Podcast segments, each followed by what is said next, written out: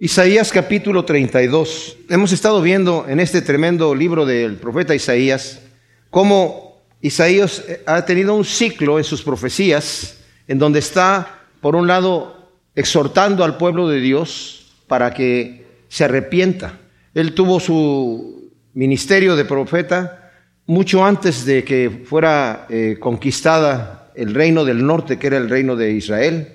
Durante su ministerio fue conquistado el reino del norte, pero sus profecías iban no solamente dirigidos al reinado del norte de Israel, porque como hemos mencionado anteriormente, se había dividido Israel en dos reinos. Después de Salomón, durante el reinado de su hijo Roboam, hubo guerra entre las tribus de Israel y se dividieron y se fueron diez para el norte y se quedaron dos en el sur, sobre todo la de Judá. De ahí que los judíos tomaron el nombre de judíos después de que fueron deportada la ciudad, o sea, la, nación del el reinado del sur a Babilonia años más tarde. Ya Isaías no vivió para ver ese, ese mal, ese juicio de Dios, pero sí estuvo profetizando a los dos reinados, ¿verdad? Había un espíritu de burla entre la gente, porque el profeta estaba haciendo estas exhortaciones, ellos se sentían muy seguros, habían, habían desobedecido a Dios, Dios había escogido al pueblo de Israel para que lo representara delante del mundo. Y le dijo, ustedes van a representar una nación santa, un pueblo escogido, peculiar, para que la gente los vea y lo admire las leyes que tengan ustedes. Se los dijo anteriormente, Moisés se los dijo al pueblo, antes de que, cuando estaban saliendo de, de Egipto, antes de que entraran en la tierra prometida. El Señor les advirtió todas estas cosas. Y el Señor incluso les dice, yo los escogí no porque sean una nación muy buena, no porque eran la nación más fuerte o más, más numerosa o más inteligente o más poderosa, simplemente porque los amé. Pero el pueblo de Israel, una vez que ya entró a la tierra prometida, se confiaron. A pesar de que el Señor les dice, yo los introduje a una tierra que fluye leche y miel. Es más, le dijo el Señor, ustedes no van a tener ni, ni que regar como regaban en Egipto, que regaban haciendo zanjas del río Nilo para sacar el agua de allí, para regar las tierras, y con el pie abrían zanjas y hacían cosas así. No, dice, yo les voy a enviar la lluvia, yo les prometo que yo mismo voy a enviar la lluvia temprana y tardía, y es tierra eh, que yo mismo la voy a regar, siempre y cuando ustedes se sometan a los estatutos de Dios. Ahora, los estatutos de Dios, mis amados, no tanto para el pueblo de Dios, sino para el pueblo de Dios y para nosotros, no eran estatutos arbitrarios, no era porque Dios decía las cosas así, como mi mamá, por ejemplo. A veces yo le decía, me decía mi mamá que tienes que hacer esto, y yo le decía, ¿y por qué? Porque sí, o porque yo digo. No, no había razón más que esa, pues esa es la única razón. Pero el Señor no, no decía esas cosas. El Señor decía para que te vaya bien, porque lo que yo te estoy diciendo son mandamientos buenos. El, el profeta David, el rey David, que era profeta también, en el Salmo 119 dice a mí, yo me deleito en tus mandamientos, tus mandamientos son perfectos. Cuando medito en ellos digo, wow, qué hermosas las cosas que Dios nos ha mandado hacer. Es parte de lo que vamos a ver el domingo en el libro de Gálatas también. ¿Cómo nos debemos, nos debemos deleitar en lo que Dios, cuando llegamos a ese punto en donde nos podemos deleitar en lo que Dios nos ordena? Servimos a Dios porque es agradable. La voluntad de Dios es agradable y es perfecta una vez que aprendemos a seguir los caminos que Dios nos manda. Bueno, el pueblo de Israel no siguió eso que Dios les dijo. A pesar de que les dijo, si ustedes obedecen, ¿saben qué? Yo voy a hacer que, ninguna mujer de ustedes aborte. Es más, ningún, ni los animales van a abortar. Van a tener éxito en todo lo que hagan. Ustedes van a ser cabeza y no cola. Ustedes van a prestar y no van a pedir prestado. Cuando tengan guerra, uno va a poder luchar contra mil. Ustedes, el temor mío, el temor de Dios va a caer sobre los pueblos y van a decir, este es un pueblo poderoso que tiene mandamientos y leyes justas. Pero el pueblo de Israel no aprendió eso. Llegó a los territorios a donde fueron a conquistar. El Señor les advirtió, no investiguen las religiones de esa gente, aniquílenlos a todos, échenlos fuera de allí. No quiero que investiguen sus religiones, no quiero que entren en esas perversiones que ellos estaban porque la tierra los está vomitando por sus pecados, por sus perversiones. Y si ustedes hacen eso, si ustedes se involucran con ellos, van a caer en tentación y van a terminar haciendo lo que ellos estuvieron haciendo y los van a vomitar. Y si yo les estoy ofreciendo bendición, ahora va a ser maldición, ahora va a ser sequía. Se van a morir de hambre. Un enemigo va a perseguir a mil de ustedes y ustedes van a ser cola y no cabeza. Ustedes van a pedir prestado y no van a tener con qué pagar. O sea, va a ser todo al revés. Y si nos vamos a Deuteronomio, donde el Señor está hablando de las bendiciones que va a haber si obedecen y de las maldiciones que van a tener si desobedecen, la lista de las maldiciones es más grande. ¿Por qué? Porque el Señor sabía que iban a desobedecer. Dice, los van a sitiar sus enemigos y cuando los sitien, que siempre les cortaban todos los alimentos, no había manera de que meter comida. La gente empezaba a comerse unos a otros. Las mujeres se comían a sus hijos. Es cosa tremenda. Y eso sucedió en la historia de Israel. Y el ciclo que el Señor ha tomado aquí también les dice, yo voy a enviar a sus enemigos. Los van a derrotar a ustedes como juicio mío. Y el Señor enviaba enemigos que eran bastante, bastante terribles. Los asirios eran unos verdaderos terroristas, que era la fuerza que en este momento, cuando está predicando aquí Isaías, eran los que estaban en poder. Y cuando ellos conquistaban, tomaban a la gente, los mutilaban, le cortaban un dedo, una mano, la nariz, la lengua, de alguna manera los mutilaban, los desnudaban, los separaban a las familias y los mandaban a lugares donde no hablaban sus lenguas. Y era una humillación tremenda. Hay grabados que todavía se tienen por ahí de los eh, asirios mutilando gente de los que conquistaban. Tremendo.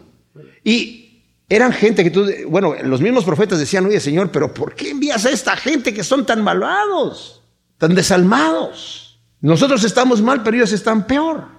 Cuando ustedes leen la profecía de Jonás, el Señor lo manda a Nínive, que era la ciudad principal de los asirios. Dice, ve y predica allá el mensaje que yo te voy a dar. Y Jonás se sube a un barco que va en dirección opuesta, porque no quiere ir. Y como el barco se andaba hundiendo y todos dijeron, bueno, ¿qué está pasando aquí? ¿Por qué se está hundiendo el barco? ¿Quién está en desobediencia con su Dios? Y fueron a despertar a Jonás que estaba dormido. Dicen, oye, ¿qué, ¿qué, pasa? ¿Por qué nos estamos hundiendo? Dice, es que bueno, yo soy profeta de Dios y, me mandó a un lugar y no quiero ir. Tírenme al mar, tírenme al mar y se les acaba el problema. O sea, él prefería morirse que ir a Nínive. Y el Señor manda un pez que se lo traga, ¿verdad? Un pez grande y va y lo vomita en la playa de Nínive. O sea, un submarino privado lo fue y lo dejó allí. Pero él se sentía que iba a morir. Y cuando estaba en el vientre del pez estuvo clamando a Dios y ya cuando llega ahí, ay Señor, perdóname. Entonces, el mensaje que el Señor le da, que en 40 días iba a destruir Nínive. Él solamente andaba predicando en las calles. Imagínense un tipo ya un poquito desgastado por, por los ácidos del pez de alguna manera, ¿verdad? Andaba predicando ahí 40 días y este lugar se va a destruir. 40 días. No, no, diciendo ningún mensaje de arrepentimiento, nada más 40 días y ustedes se van a ir. Entonces lo, escucha la gente y van al, rey, el rey escucha eso y dice, vamos a hacer ayuno. Hasta los animales van a ayunar y se arrepintieron. Entonces el Señor les dice a Jonás, se arrepintió esta gente, ¿viste? Con el mensaje se arrepintió. Ahora ya no los voy a destruir. ya sabía, dice Jonás, que tú eres así. Ya sabía que tú eres un Dios misericordioso y piadoso. Mm. ¿Verdad? Yo los quería muertos esta gente. Entonces, bueno, lean Jonás y se van a dar cuenta de esa situación. Así era lo que estaba yendo ahí. Ahora, en las profecías el Señor ha hablado a su pueblo exhortándoles que va a venir destrucción. Como el pueblo ya estaba muy confiado, muy rebelde, el Señor está profetizando destrucción tanto para el reinado del norte que sucede durante el tiempo de Isaías y el reinado del sur también. Y e Isaías profetiza, pero no vive para ver esa destrucción. Pero el pueblo aún así no se arrepiente, porque decían, ese hombre siempre está diciendo lo mismo, lo mismo, las mismas palabras, las mismas palabras, y, y no pasa nada aquí. Somos ricos, nos está yendo muy bien. Cuando profetizaban esas destrucciones, la gente se embriagaba y hacían fiestas y no les interesaba. Ya vimos varias profecías donde el Señor les está diciendo eso. Ustedes están embriagados, están borrachos haciendo fiestas, haciendo orgías, y, no les interesa, y los enemigos están llegando. Entonces vienen esas profecías, pero también el Señor envía profecías a través del profeta Isaías a los pueblos que eran enemigos. A Siria le dice, yo te usé como un, mi brazo de justicia, pero tú creíste que eras tu poder el que lo estaba haciendo. Y tú le diste la gloria a tus dioses. Y además cuando fuiste tú hacer guerra con mi pueblo, lo hiciste con saña. O sea, te ensañaste con lo que estabas haciendo. Y yo también te voy a destruir. Entonces hay profecías de juicio contra Egipto, de juicio contra Siria, de juicio contra las diferentes ciudades que estaban alrededor ahí. Y también hay promesas, mis amados, de parte de Dios, del Rey Libertador, de el reinado final del Mesías, pero también de la liberación que el Señor traía cada vez que el pueblo clamaba a Dios. Y es una cosa tremenda. Eso pasa con nosotros en nuestra vida personal. A veces el Señor nos está disciplinando para que aprendamos la lección.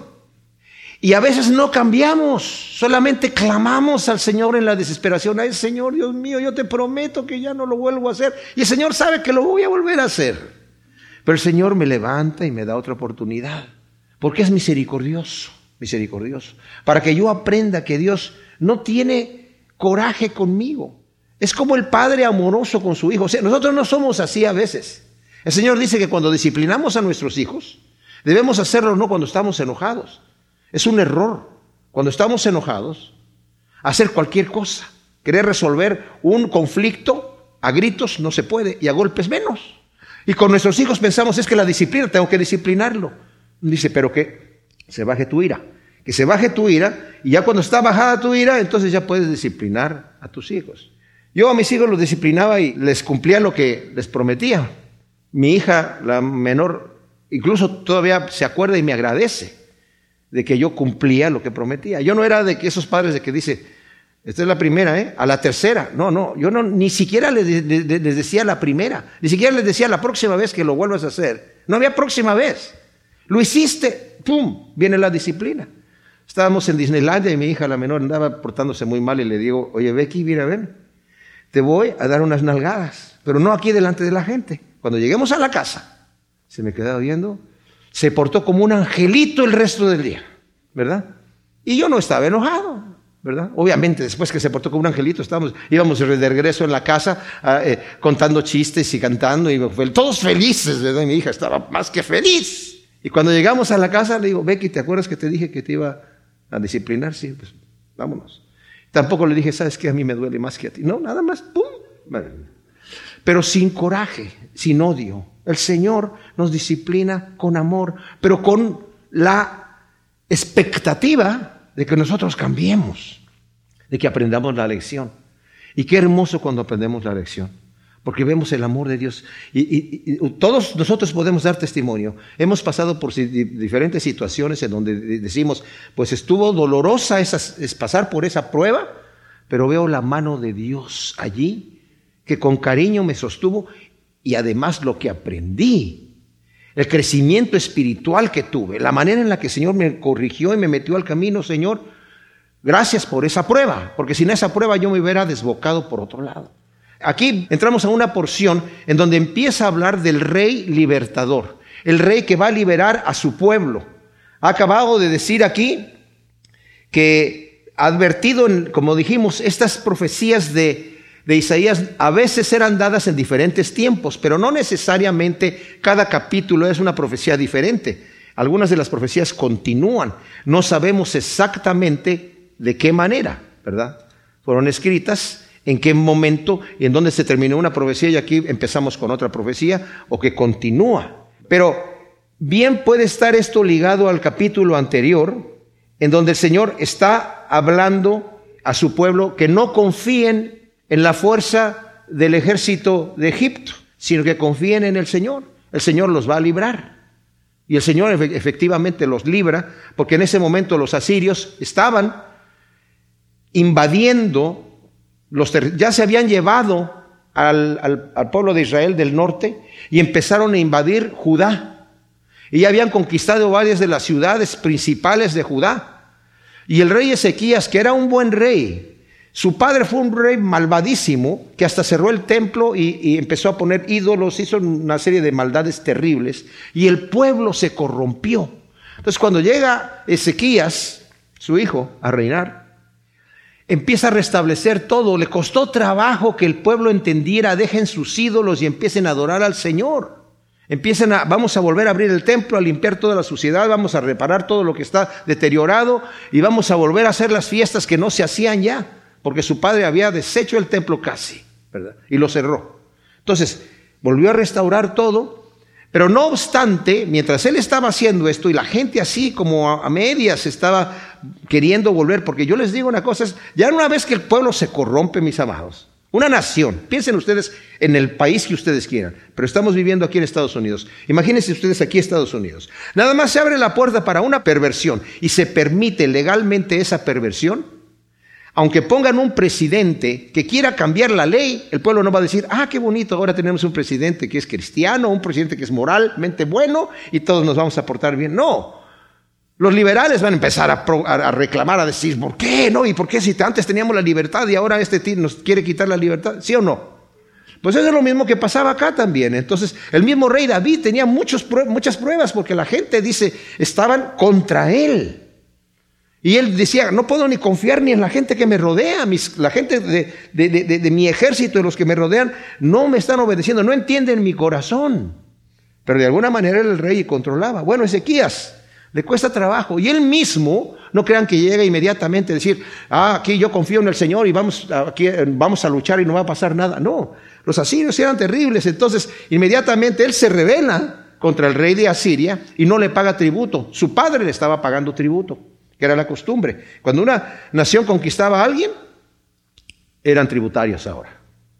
Entonces él dejó de pagarle tributo y entonces empezó él a invadir, el, rey eh, de Asiria empezó a invadir las ciudades principales de Judá y le dice Ezequías, perdón, he pecado, ¿verdad? Te voy a pagar tributo, dime cuánto te debo. Y le mandó una cantidad y entonces empezó a pagarle, pero el rey de Asiria, todavía no satisfecho, viene a conquistar nuevamente a Jerusalén, la quiere rodear y quiere acabarla, quiere exterminarla, quiere quedarse con todísimas las riquezas, aunque ya le habían dado mucho, porque eran insaciables. Entonces el Señor siempre está hablando acerca de este rey libertador que viene, del, reinado milenial de Cristo en el futuro, pero también viene en las profecías que a veces se aplican a un tiempo, a veces son a dos tiempos, a veces son a tres tiempos, ¿verdad? O más. Entonces, en este caso vamos a ver unas profecías que sean aplicables inmediatamente en el reinado de Ezequías, pero también aplicables y sobre todo la profecía se cumple completamente. Su reinado eh, real es en el reinado milenial de Cristo. Entonces dice aquí el versículo 1 del capítulo 32, He aquí para justicia reinará un rey y sus príncipes precedirán en juicio. Isaías profetiza el reinado de Ezequías que junto con sus príncipes y magistrados gobernarán en justicia. Efectivamente, cuando Ezequías llega a gobernar allí, empieza a gobernar en justicia y se rodea de, de jueces y de magistrados justos, ¿verdad? Que van a aplicar juicio en justicia, como dice aquí. Aquel varón será como abrigo del viento, como refugio contra la tempestad, como corrientes de aguas en tierra seca como sombra de roca maciza en tierra calurosa. Durante el reinado de Ezequías el pueblo gozó de paz y de prosperidad, según nos dice Segunda de Reyes 18, 7, Segunda de Crónicas 31, 21 y 32, 30. Lo que sucedía, mis amados, es que dentro del juicio de Dios que llegaba, cuando el rey era malvado, el, el Señor no permitía que el pueblo prosperara. Entonces había necesidad y cuando nosotros leemos los libros de reyes y de crónicas, muchos de los reyes incluso eran asesinados. ¿Por qué? Porque el pueblo se empobrecía. Si, imaginen ustedes, si, el pueblo está siendo vasallo de otra nación y les tiene que estar pagando tributos, pues la gente no puede, no puede ser un, lugar próspero, es un, es un pueblo pobre. Pero cuando el pueblo tiene control de su economía, como en el caso de Ezequías, y el Señor empezó a bendecir a Judá, como en el caso de David y en el caso de Salomón. El pueblo estaba muy contento con David porque era un reinado muy rico. Y cuando entró a Salomón a reinar era todavía más rico, aunque el pueblo no estaba tan, tan contento, porque a pesar de que era muy rico el pueblo, había mucho dinero, los impuestos eran muy altos. O sea, tenían mucho dinero, pero los impuestos eran muy altos. Salomón, lo que él recolectaba de impuestos solamente de Israel, de todo Israel, para él, independientemente de lo que los otros reyes llegaban a regalarle, ¿verdad? Que le regalaban muchas cosas. Lo que él recolectaba de impuestos eran 230 toneladas de oro al año. Lo que juntaba de impuestos. Entonces, si al pueblo le costaba darle, pero tenían eso, ¿verdad? Y tenían más. Pero a lo que voy es que aquí en el reinado de, Ezequías Obviamente se refiere a que el pueblo va a estar contento, va a estar seguro, porque van a tener paz contra sus enemigos, ¿verdad? El Señor va a hacer que todo esto suceda así. Pero nuevamente esta profecía tiene su perfecto cumplimiento en el reinado milenial de Cristo, que es la fuente de vida eterna, como le dijo el Señor en Juan 7 del 37 al 39, ¿verdad? Dice, el que cree en mí de su interior van a correr como ríos de agua viva. Y por eso dice el versículo 2, aquel varón será como abrigo del viento, como refugio contra la tempestad, como corrientes de agua en tierra seca, como sombra de roca maciza en tierra calurosa. O sea, el bienestar que el Señor va a traer va a ser tremendo. Los ojos de los que ven no estarán cerrados y los oídos de los que oyen atenderán. El corazón del imprudente aprenderá sensatez, la lengua tartamuda hablará con soltura y claridad. O sea, la ceguera de los necios, mis amados, va a quedar eliminada, al igual que la sordera de los que rechazan con injusticia la verdad. El Señor le había dicho a Isaías, ¿verdad? Cuando él dijo, bueno, ¿quién irá por nosotros a predicar? ¿Verdad? Una vez que hace el llamado de Isaías. Dice, heme aquí, Señor, envíame a mí.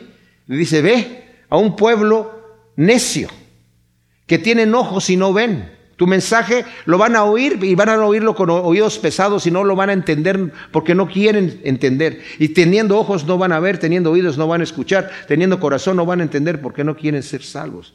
Y ese mismo mensaje el Señor se lo dio al pueblo de, de Israel cuando Él llegó, ¿verdad? El Señor aquí en la tierra le dijo, lo mismo de Isaías se está cumpliendo con ustedes. Cuando los, sus, sus discípulos le dijeron, Señor, ¿y por qué predicas en parábolas? Porque la parábola no era la forma perfectísima de enseñar. Algunos dicen, sí, es que el Señor era el maestro de maestros. Y la parábola era una excelente manera de enseñar porque era de hacer como un ejemplo de algo cotidiano que ellos veían. Entonces podían estar viendo, esto es lo que va a suceder. Ah, ahora sí lo entiendo bien. El sembrador salió a sembrar y, ah, entonces entiendo que, que la semilla es la palabra de Dios y que la semilla junto al camino quiere decir que el, y el ave que se la lleva, el diablo que se lleva la palabra del que no la entiende. No, la gente no entendía esas cosas y los discípulos tampoco. Y le dijeron, Señor, explícanos la parábola, no la entendemos. Y el Señor se las explica. Y los discípulos le dicen, ¿y por qué enseñas de esa manera, Señor? Porque ellos teniendo ojos no quieren ver, teniendo oídos no quieren oír, teniendo corazón no quieren entender. Y yo les voy a dar oportunidad de que ellos se queden como ellos están. Y eso es increíble, mis amados, porque el Señor hace eso hoy en día. La gente que no quiere, porque yo decía, bueno, Señor, ¿por qué no te muestras al mundo y decirles, aquí estoy, Shazam, ¿verdad? Para que la gente diga, ¡ay, está Dios! Porque no digamos que Dios no existe, está Dios, ¿verdad? Y el que no quiera creer, lo convierto en ratón delante de todos. Y luego lo vuelvo a convertir en sapo, y luego lo convierto en hormiga, y luego lo vuelvo a convertir en hombre para que aprenda. No hace esas cosas el Señor. Cuando Cristo vino, hizo milagros sorprendentes. Hizo milagros que eran imposibles de negar. Resucitó a Lázaro. ¿Qué, hizo, ¿Qué hicieron los principales de los judíos? Dijeron, wow, resucitó a Lázaro. Este sí que es el Mesías. Dijeron, vamos a volver a matar a Lázaro. Porque la gente se está convirtiendo. ¿Se imaginan ustedes? Bueno, aquí en el versículo 3 y 4 de Isaías 32, mis amados, nos está profetizando Isaías, hablando del reinado justo, que aquí sí definitivamente se refiere no al reinado de Ezequías, que era el rey que estaba en ese momento y del cual hemos venido hablando, sino al reinado milenial del Señor, en donde nos dice, vamos a volver a leer, los ojos de los que ven no estarán cerrados, los oídos de los que oyen atenderán, el corazón del imprudente aprenderá sensatez, la lengua tartamuda hablará con soltura y claridad. Ya mencionamos que esto se refiere, obviamente, a aquellos que teniendo ojos no quieren ver y teniendo oídos no quieren oír. Ahora nosotros podemos pensar, bueno, eso se referiría tal vez a los, al, Evangelio, a la palabra de Dios, a los mensajes de los profetas. Pero hoy en día eso no se aplica, ¿o sí? Claro que se aplica. La gente ve, dice la escritura en Romanos, mis amados, la, palabra de Dios no, no es añeja, no es para aquella época, es totalmente aplicable a nuestros días. El cielo y la tierra pasarán, pero la palabra de Dios no va a pasar. Y los ciegos todavía están hoy en día. Dice Romanos 1, 17. Que la ira de Dios se revela contra toda impiedad de los hombres que rechazan con injusticia la verdad. impiedad de los hombres que rechazan con injusticia la verdad. Conocen la verdad y la rechazan con injusticia. ¿Qué quiere decir? No quieren enfrentarse a la verdad porque quieren seguir siendo injustos. Y con impiedad, o sea, deshonestamente, en rebelión a Dios, rechazan la verdad. Habiendo conocido a Dios, lo conocieron, no le glorificaron como a Dios ni le dieron gracias, sino que se envanecieron en sus razonamientos. Su necio corazón fue entenebrecido. Porque lo que de Dios se conoce, Dios se los ha manifestado. Lo que es invisible de Dios se ha hecho visible, dice Romanos. Su eterno poder y su deidad se han hecho visible por medio de las cosas hechas, de modo que no tienen excusa. Pero estos hombres ciegos dicen, no, pero las cosas hechas han estado siempre ahí y son por casualidad. Y, la vida vino por, por evolución. Y por, no hubo, no hay ningún orden, no hay ningún diseño, hay un diseño aparente, pero no hay diseñador. No existe eso. De una célula eh, de ahí eh, primordial empezó allí a multiplicarse y ha venido todas las formas de vida que conocemos. Eso es absurdo, porque aunque no pensemos en la vida, hay muchas cosas que no tienen explicación lógica.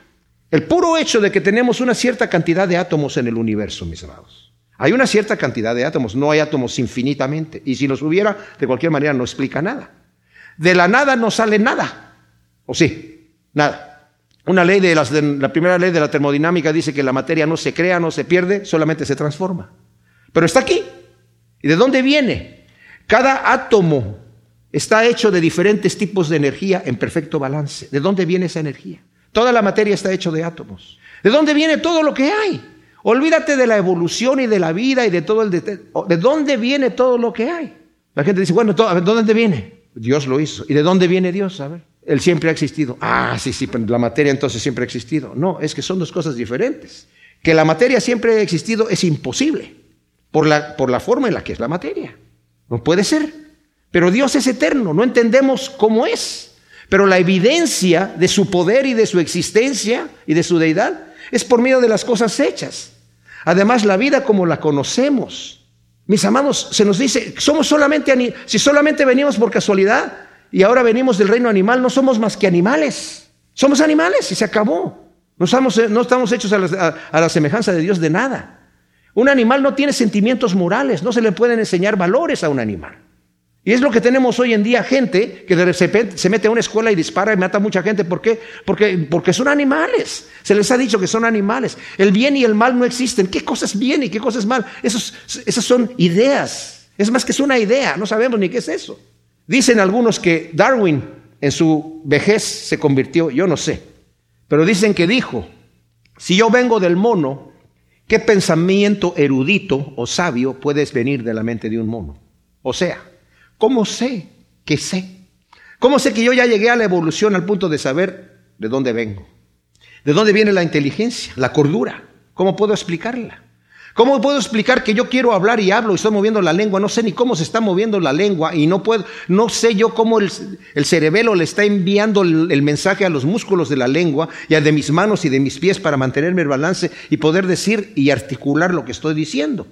No sé ni cómo se están vibrando mis cuerdas vocales, ni siquiera sé exactamente en dónde están. Yo no soy médico. Todo mi organismo por dentro está todavía haciendo la digestión de lo que me comí, tal vez. Y yo no sé qué es lo que está haciendo. Mi corazón está latiendo y está enviando la sangre y hay válvulas que se abren y se cierran en todo el, el sistema circulatorio. Y yo no entiendo cómo funciona, pero funciona.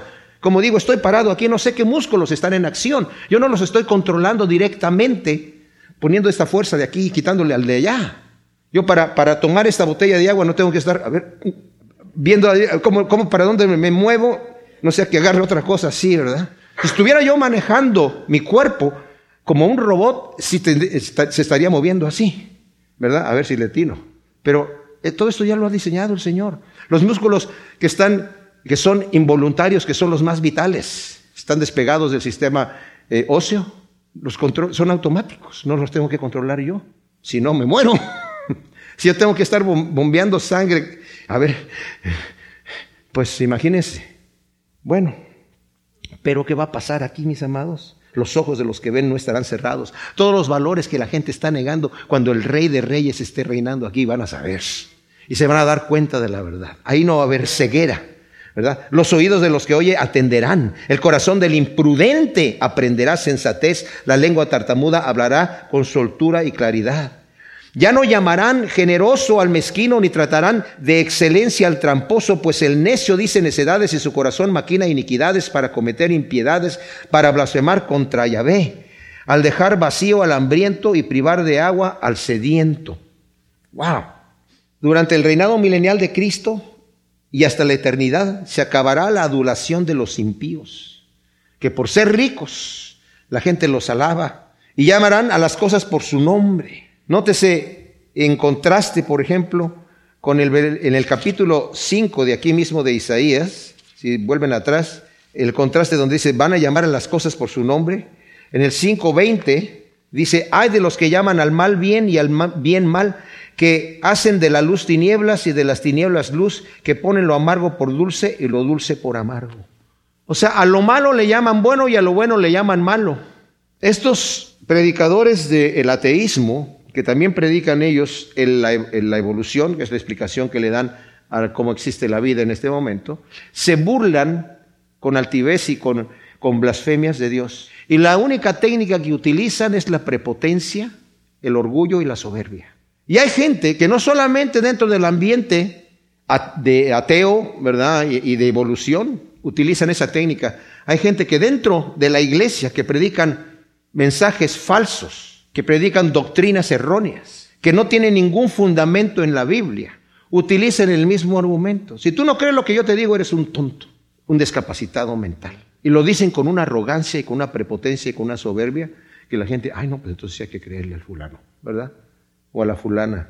Pero en aquel entonces no va a haber eso. El necio será al fin desenmascarado y sus iniquidades, impiedades, blasfemias y abusos serán expuestas y van a ser juzgados por el juez supremo. En Apocalipsis 20 del 11 al 15 dice que en aquel día todos los pequeños y los grandes, el infierno va a entregar a sus muertos, el mar va a entregar a sus muertos, la tierra va a entregar a sus muertos, toda la humanidad que hubo va a estar parado delante del rey de reyes y del juez de jueces y van a ser abiertos los libros.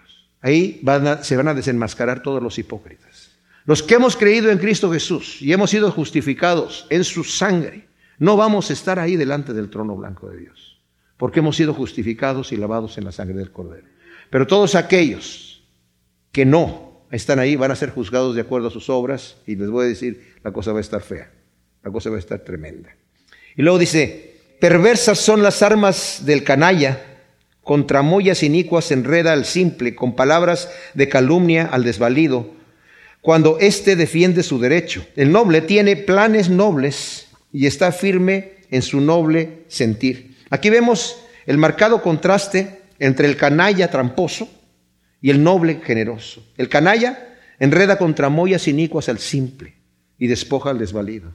Nuevamente, vuelvo al tema, vuelvo al tema de los maestros en la escuela que con prepotencia, que son canallas y con tramoyas inicuas, enredan al simple. Y el simple, todo, todo se lo bebe. El, el, muchacho o la muchacha que está sentada ahí en la clase, no necesitan ser niños, universitarios. El maestro llega con mucha arrogancia, ¿verdad? Prepotencia, humillando y poniendo a, a los cristianos como ignorantes. Y si hay un cristiano en la clase que dice, no, profesor, pero es que la cosa que, miren a este, Pobrecito, ¿verdad? No le ha amanecido. Y ese es su argumento. Esos son los argumentos que ellos tienen, que no son argumentos. Los enredan con esas cosas. Bueno, eso no va a pasar aquí. Pero eso es lo que sucede. El canalla hace eso. En cambio, el noble piensa en cosas nobles. Y a fuerza de pensar así, obra. ¿Qué quiere decir esto? Al estar pensando en las cosas buenas que la Biblia nos exhorta que debemos estar pensando, de tanto estarlas pensando, después obramos bien. Por eso el apóstol Pablo, en el libro de Filipenses capítulo 4, versículo 8, dice, por lo demás, hermanos, todo lo que es verdadero, todo lo honorable, todo lo justo, todo lo puro, todo lo amable, todo lo que es de buena reputación, si hay alguna virtud, si hay algo digno de alabanza, en esto pensad. O sea, tienes que pensar en las cosas buenas porque cuando estás pensando en esas cosas, después estás obrando de esas cosas. ¿Qué pasa al, al contrario? ¿Qué pasa cuando nos ha sucedido una situación en el día y alguien nos hizo daño, alguien nos hizo mal? Y pensamos, podemos pensar de dos maneras. ese tipo, ¿verdad? ¿Cómo me hizo esas cosas? Y el diablo inmediatamente, ¿y te vas a quedar con los brazos cruzados? ¿Vas a parecer un cobarde? ¿Eh? Mañana lo vas a ver. Tienes que decirles dos o tres cositas para que sepa con quién se mete, ¿verdad? En vez de pensar lo que dijo Cristo, ora por él, ora por tu enemigo. Bendice al que te maldice. Pon la otra mejilla. Sí, pero ¿qué tal si el que me pegó en la mejilla derecha es un chaparrito chiquitito de este tamaño que flaquito que hasta tuvo que brincar para pegarme en la mejilla? ¿Y yo quieres que me baje a que me pegue la otra mejilla? Señor, si yo la agarro así de la cabeza y le hago así como si fuera una naranjita ya podrida, ¿verdad? No. El Señor es, ¿saben por qué nos enseña el Señor esas cosas, mis amados? No porque quiere que nos veamos como cobardes, sino porque Él es así con nosotros. Si alguien pudiera tomarnos así y decirnos, ¿sabes qué? Me vuelves a hacer eso y ¡pah! ¿Qué hizo el Señor? Señor, perdónalos porque no saben lo que hacen. Entonces, tenemos que tomar, en nosotros mismos tenemos que tomar el ejemplo que Cristo nos ha dado a nosotros. Entonces, el versículo 9 dice, Oh mujeres indolentes, levantaos, damas confiadas, escuchad mis razones, oíd mi voz. Dentro de un año y unos días, las confiadas temblaréis, pues se acabará la vendimia y no habrá cosecha. Vemos aquí una violenta reprensión del profeta a las mujeres de clase pudiente en Jerusalén, que hacían ostentación de lujo, de peinado, vestido y joyas. Como ya se había referido a ellas el profeta, en el capítulo 3 de aquí mismo de, Isaías, vamos a leerlo, en el versículo 16 dice, dice Yahvé, por cuanto las hijas de Sión son altivas y caminan con estirado cuello y mirada provocativa, y andan con pasitos menudos, haciendo tintinar los candelillas en sus pies. Adonai cubrirá de tiña la coronilla de las hijas de Sión. Yahvé descubrirá sus vergüenzas. Aquel día Adonai quitará el ornato de las ajorcas y de las redecillas y de las lunetas, de los pendientes, de las pulseras y de los mantos, de las diademas, las cadenillas, tobilleras y las cintas, de los pomos de perfume y los amuletos, de los anillos y los aretes de la nariz, de los vestidos preciosos y las manteletas, de los chales y de las bolsas, de los espejos y de las camisas de lino, de las tiaras y de las mantillas y sucederá que en lugar de perfume habrá putrefacción y en lugar de cinturón cuerda, en lugar de trenza calvicie, en lugar de amplio manto saco y en lugar de hermosura cicatriz. Wow. O sea, ¿qué es lo que estaba pasando? Bueno, aunque eh, eh, estas mujeres, ¿verdad? Eran las mujeres altivas que decían aquí no va a pasar nunca nada y con mucho orgullo andaban allí, diciendo aquí nunca va a pasar nada. El Señor está hablando, dice, el profeta aquí les está diciendo, ¿verdad? Oh mujeres indolentes, levántense, damas confiadas. Estaban confiadas, diciendo aquí no va a pasar nada, este profeta viene hablando lo mismo y aquí no pasa nada, ¿verdad? A nosotros nunca nos va a tocar nada. Pero dice, escuchen mi voz, dentro de un año y unos días las confiadas temblaréis, pues se acabará la vendimia y no habrá cosecha. Este, esta profecía profetiza que en menos de un año, cuando Sennacherib, rey de Asiria, invadirá Judá, y ya no habrá cosecha ni vendimia, y ellas que están tan confiadas temblarán de pavor ante la invasión asiria. Lo que leímos del capítulo 3 de Isaías, que también está hablando a las mujeres de Jerusalén, eso más bien lo habremos cumplido durante la deportación de Babilonia. Estaba en la misma situación. Las mujeres también estaban, no solamente las mujeres, pero la profecía es ahí para las mujeres. Pero había también ese sentimiento de que aquí nunca nos va a pasar nada. Estamos todos confiados.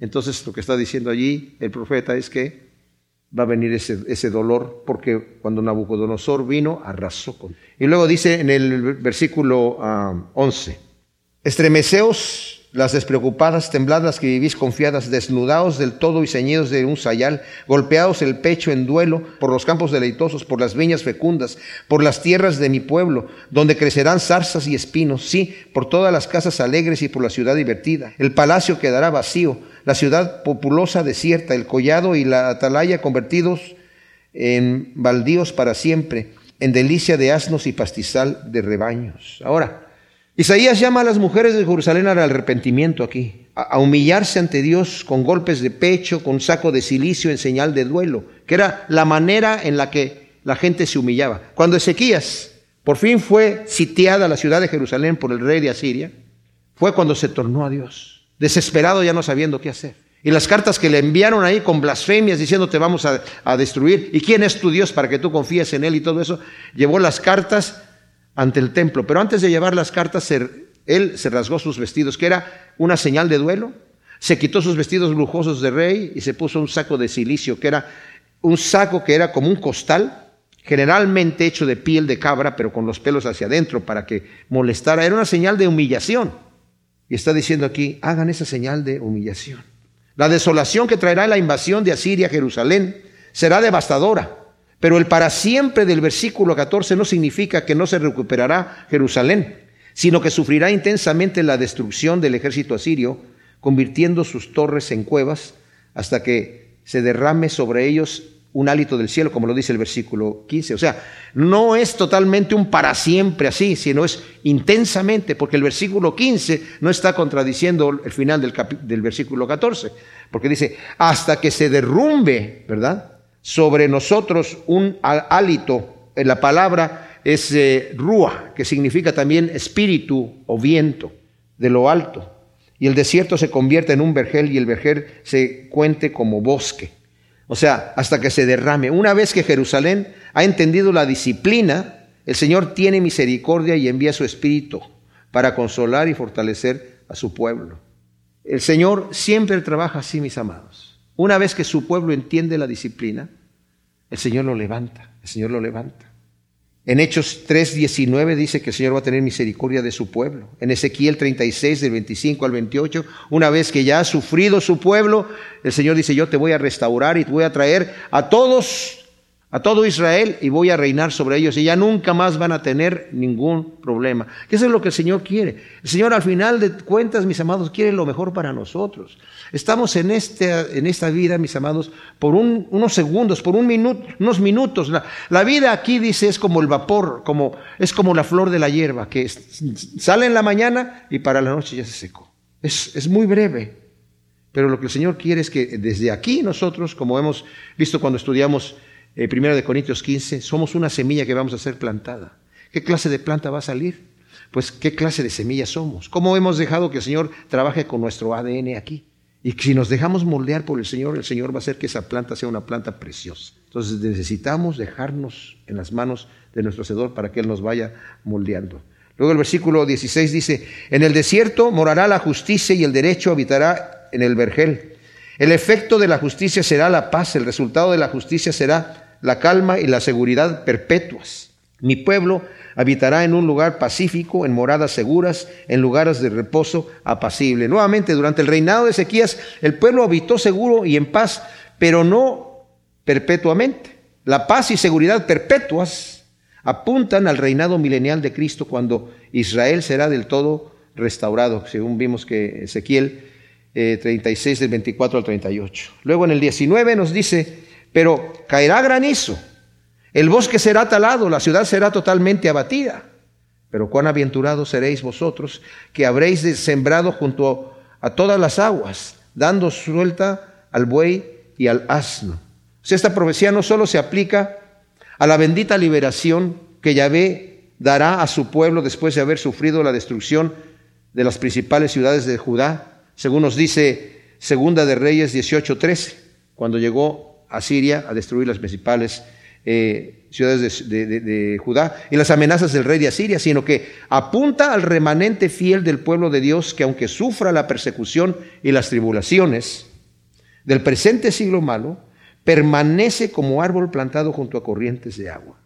Vienen tribulaciones, mis amados, y las tribulaciones nos sirven a nosotros, nos sirven. Los juicios de Dios vienen a causa de la desobediencia del hombre, pero el verdadero Hijo de Dios permanece confiado y es aún capaz de gozarse en la tribulación. Aquel que está plantado junto a corrientes de agua, como dice el Salmo 1, es un árbol que su hoja no va a caer. Es la casa que está fundada sobre la roca. Y aunque vengan tribulaciones y aunque vengan problemas a la tierra, mis amados, nosotros estamos seguros en nuestro Dios porque Él es el que nos sostiene. Habacuc está profetizando todo el juicio que Dios va a traer sobre el pueblo y él mismo dice, estoy angustiado. Escuché lo que el Señor me dice, se conmovieron mis entrañas, dice el versículo 16 del capítulo 3 de Habacuc. Mis labios palpitaron al oírlo, eh, la podredumbre entró en mis huesos, dentro de mí mismo me estremezco porque debo esperar quieto el día de la adversidad, cuando el pueblo que nos ha de invadir suba con sus tropas. Pero aunque la higuera no florezca, ni las vides haya fruto, aunque engañe el producto del olivo, y los campos no produzcan alimento, aunque se acaben las ovejas del redil y no haya vacas en los establos, con todo yo me alegraré en Yahvé y me gozaré en el Dios de mi salvación. Adonai, Yahvé es mi fortaleza. Él me da pies como las siervas y me hace andar en las alturas. Es Dios el que nos sostiene. Mis hermanos, Romanos 5.3 dice, nos gozamos no solamente en las promesas y en la esperanza de Dios, sino en las tribulaciones también nos gozamos. Nos gozamos en las tribulaciones.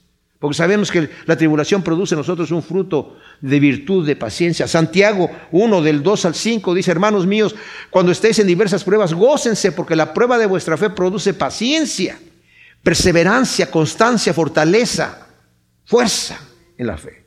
Pero tenga la paciencia su obra completa. Y si a alguien le hace falta sabiduría mientras está pasando por, esa tribulación, pídale a Dios sabiduría y Él le va a dar abundantemente y sin reproche, pero pida con fe. ¿No entiendes por qué estás pasando lo que estás pasando? Dios tiene un propósito, pero si tú no entiendes y estás desesperado, pídele a Dios sabiduría. Pedro, primera de Pedro 1, del 6 al 7, dice, tenemos grandísimas promesas de Dios y estamos gozándonos de la esperanza del reinado, de la herencia incorruptible que tenemos de parte de Dios. Pero en este momento, si es necesario, tenemos que pasar por pruebas porque nuestra fe, que es mucho más preciosa que el oro, tiene que ser refinada, tiene que ser echada en el horno. Y como hemos dicho y he dicho en otras ocasiones, eh, cuanto más se mete el oro al fuego, lo saca uno, están las impurezas en la superficie y las tiene que sacar con una cuchara y lo vuelve a meter y, vuelven a salir más impurezas. Y cuanto más se mete en el horno y en el fuego ese oro, mayor quilataje alcanza. Y el platero sabe que el oro está puro cuando su rostro se refleja en el metal. Y el Señor sabe que estamos listos cuando su rostro se refleja en nosotros. Como dice Juan, hijitos míos, no sabemos cómo hemos de ser, cómo vamos a ser allá, pero sabemos que cuando le veamos seremos semejantes a Él, porque le veremos a Él, tal como Él es. Y el que tiene esa esperanza de verlo a Él, se purifica a sí mismo, así como Él es puro. Gracias Señor te damos por tu palabra. Te pedimos que tú siembres esta semilla en nuestro corazón en tierra firme, productiva para que dé su fruto al ciento por uno. En el nombre de Cristo Jesús. Amén.